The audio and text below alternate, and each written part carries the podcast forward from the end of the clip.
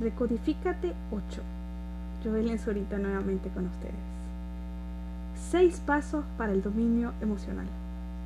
Identifique lo que está sintiendo realmente. 2. Reconozca y aprecie sus emociones, sabiendo que éstas lo apoyan. 3.